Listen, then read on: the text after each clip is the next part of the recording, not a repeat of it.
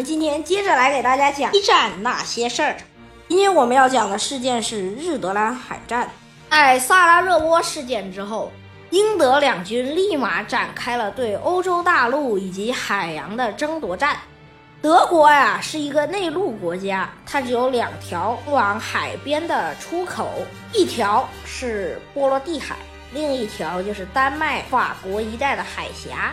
但是啊，波罗的海是不好进出的，因为它那里比较偏。二呢，是因为俄军也比较强大。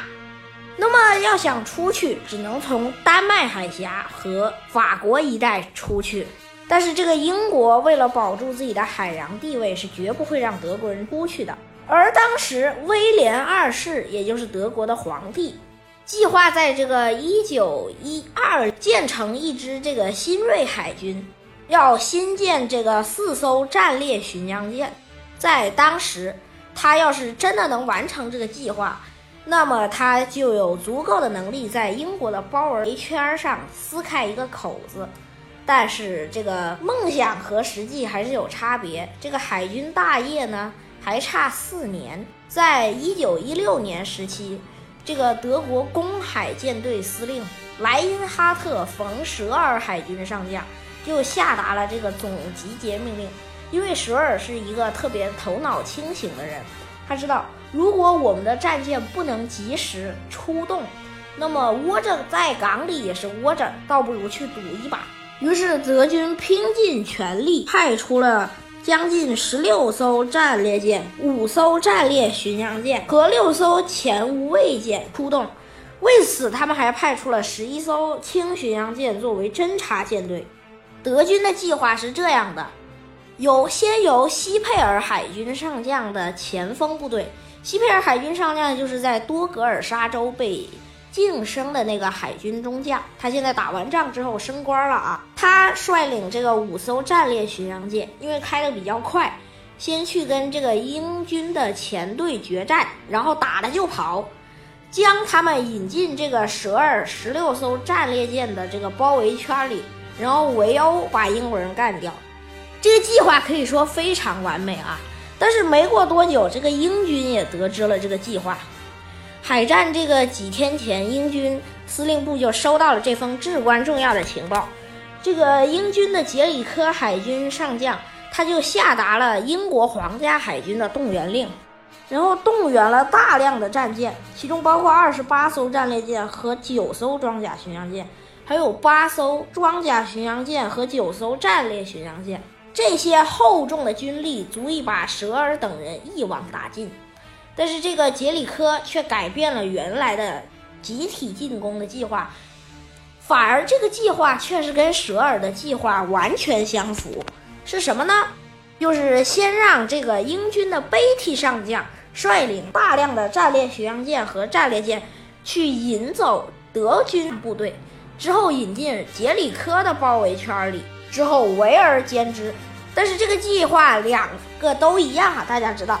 但是呢，没办法，这个舍尔迫在眉睫，于是命令这个德国公海舰队于五月三十一号集体出动。五月三十一号呃下午，英军也在此布防。为了防止德国人，于是于三点钟左右派出了几架水上飞机。但是，就是这几架水上飞机发现了德军大量的舰队，而他发现的则是由西佩尔海军上将率领的先锋舰队，并没有发现舍尔的主力。两点钟左右，贝蒂的舰队和西佩尔的舰队相距约五十海里，两舰处于并进状态。之后，这个英军侦察机报道发现了佩尔的舰队，杰里科命令舰队火速前去支援贝蒂。不过没想到，于三点四十九分，双方就互相发现对方，之后决战开始。使出这个状态对西佩尔非常有利啊，因为他的舰队属于太阳，没有照到他们这帮舰队，而这个英国人的方向特别被动。呃，正午的阳光无疑毫不留情地晃花了英国人的眼睛。西佩尔见状，就并没有得了好处就收，而是立马就跑。贝提一看佩尔跑了，那我就要追呀！你要是跑了，我怎么把你引到杰里科的范围之内？怎么再把你围而歼之呢？贝提就率领了五艘战列巡洋舰和四艘战列舰去追赶他。但是大家知道，战列舰航速非常慢，有三艘战列巡洋舰被远远的甩在了后头，只有一艘战列舰和四艘战列巡洋舰比较快，成功的追上了西佩尔。西佩尔呢也是打了就跑，并没有想决战，但是英军死死拦住了西佩尔的去路。没办法，双方必有一战。战斗开始，由于这个贝蒂的战列舰开的特别慢，于是这个双方的数量就使其相等了。然后不久之后，先遣舰之一的吕佐夫号就开炮击中了贝蒂的旗舰狮号，狮号的 Q 炮塔失灵。幸亏是一个军士长在临死之前拉开通海阀，才免得被踢的旗舰没有被爆炸而殉沉。这个军士长呢，他叫哈雷。战后呢，被英国海军追授了维多利亚十字勋章啊，那是英国部队最高的奖章，几乎是欧洲最有价值的勋章之一。然后之后呢，英军的另一艘战列舰皇家公主号被德弗林格尔号的重型火炮打中。然后指挥炮塔被打烂，瞬间就跟虎号一样了。之后呢，呃，玛丽女王号击中塞德利茨号，然后已经打穿了他的这个炮塔，使其一座炮塔失灵。然后杰里科料到这个贝蒂可能是遇到麻烦了，于是就下令自己的舰队全速航行，准备去包围西佩尔。但是在四点零五分。英军的不倦号战列巡洋舰被冯德坦恩号战列巡洋舰用这个十一英寸火炮命中多次，之后爆炸，舰上这个一千零二十六名官兵只有几名官兵幸存，其他的人几乎全部阵亡。这个西佩尔仅用二十多分钟就改变了这个力量对比。之后，西佩尔猛追猛打，然后又发现了英军的玛丽女王号战列舰。于是，一番围殴之下，玛丽女王号就被击沉了。之后发生大爆炸，全舰只有五人幸存。但是在后方的德军舰队指挥部里，舍尔料到这个西佩尔肯定是跟英国舰队刚上了，那么他认为英国舰队被缠住，而且英国舰队又处于劣势，于是这个舍尔全速前进，之后冲到了贝体和西佩尔对阵的战场上。之后德军战列舰一起围殴。但是在这个时候，掉队的三艘战列舰回来了。这三艘战列舰装甲比德军的战列巡洋舰还要厚，但是由于德军炮火猛烈，只能靠装甲勉强支撑。但是在这个时候，英军的杰里科也率领舰队来了。但是杰里科还没到的时候，贝蒂就料到不好，于是下令所有舰队立即逃跑。由于这个英军航速还是可以的，但是德军航速更快。没多久，就在追上 AT 的时候，杰里科的舰队出现在了前方。于是，这个史上最经典的一幕上演了：由二十四艘无畏舰以及战列巡洋舰排成的横队。因为这个杰里科抢占了 T 字头，于是他的阵位是非常有利的嘛。杰里科一声令下。所有的英军战列舰开始向舍尔倾泻炮弹，那西佩尔的旗舰吕佐夫号被打穿侧舷甲板，然后锅炉也受到了一定程度的损坏。之后没多久呢，的舍尔的旗舰菲特烈大帝号也吃了几颗重磅炮弹。于是这个舍尔他不是很刚的啊，他刚想向东南逃跑，结果就被贝体拦住了。于是舍尔下令全舰队转向西南逃跑。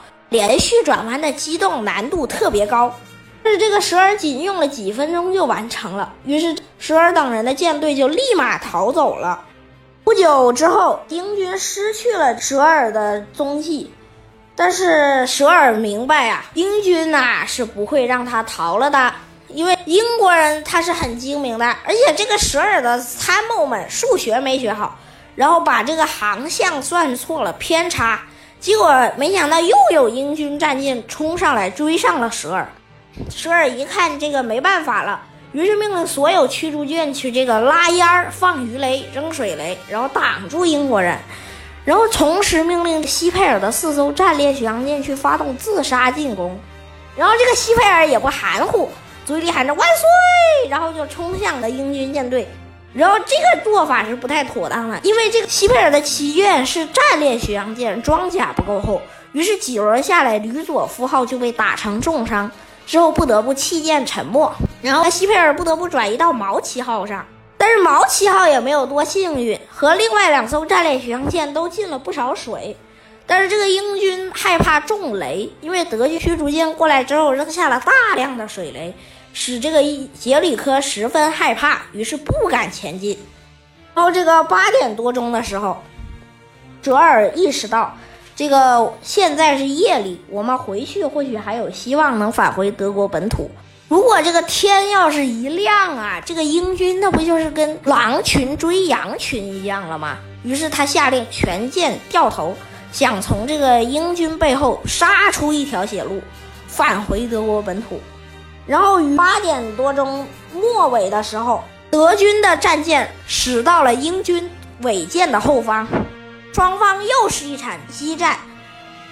英军的装甲巡洋舰黑太子号闯入了德军阵中，然后德军立马召来了四艘战列舰进行围殴，黑太子啊，当即就变成了死太子。但是不久之后，德军也有两艘轻巡洋舰和两艘驱逐舰，还有一艘前无畏舰，也就是波斯美号战沉。但是之后，德军拼死抵抗，还是杀出了一条血路，返回了德国本土。杰里科十分生气啊，就让德国人跑了。但是没办法，因为德军舰队航速普遍快，于三点多钟驶到了何恩礁水域。但是啊，何恩礁水域是德国潜艇部队经常出没的地方。第一，杰里科害怕中潜艇的鱼雷；第二，潜艇曾经在此和驱逐舰联合布下了大量的水雷，也害怕中水雷。于是，只有德国人知道这个如何避开水雷。英军舰队只能在外面望闻兴叹。德军舰队安全驶入何恩礁之后，于三四点钟的时候。时而校对了一下罗盘方案，最终于这个黎明时分回到了威廉港。德军呢，在此次战斗中也创下了一个传奇，就是塞德利茨号战列巡洋舰。他在这场战斗中很倒霉，吃了二十二颗重磅炮弹，加上一颗鱼雷，舰员都不愿意弃舰。舰长呢，也率领这艘伤痕累累的战舰踏上了回家之路。起初呢，航速还可以，但是驶离何恩礁的时候呢，由于何恩礁大家知道珊瑚礁和这个射鸭子都比较浅，于是这个他又进了不少水，将近五千吨的海水都进入了这个塞德利茨号的船体内。塞德利茨号为了保障自身安全，于是就在舰长的命令下倒车航行，最后还是回到了威廉港。这个此次大战呢，这个英国皇家海军战沉了三艘战列巡洋舰和一艘装甲巡洋舰的代价，换取了德国一艘老式战列舰和一艘战列巡洋舰，这无疑英方是亏了的。然后，但是呢，舍尔等人拼死也没有在这个杀出去抢夺英国商船和补给，因此。德军舰队在战略上取得了胜利，但是英军舰队在战术上却取得了胜利。为什么呢？因为英军舰队成功封锁德军，虽然伤亡惨重，但是德军他却击沉了英军更多的战舰。但是到底呀，还是德国人败了。为什么呢？因为德军历尽千辛万苦，也没有成功进入这个英军控制的海峡，这也导致德军一战末期的时候再也没有。胆量也没有能力再踏入丹麦海峡半步了。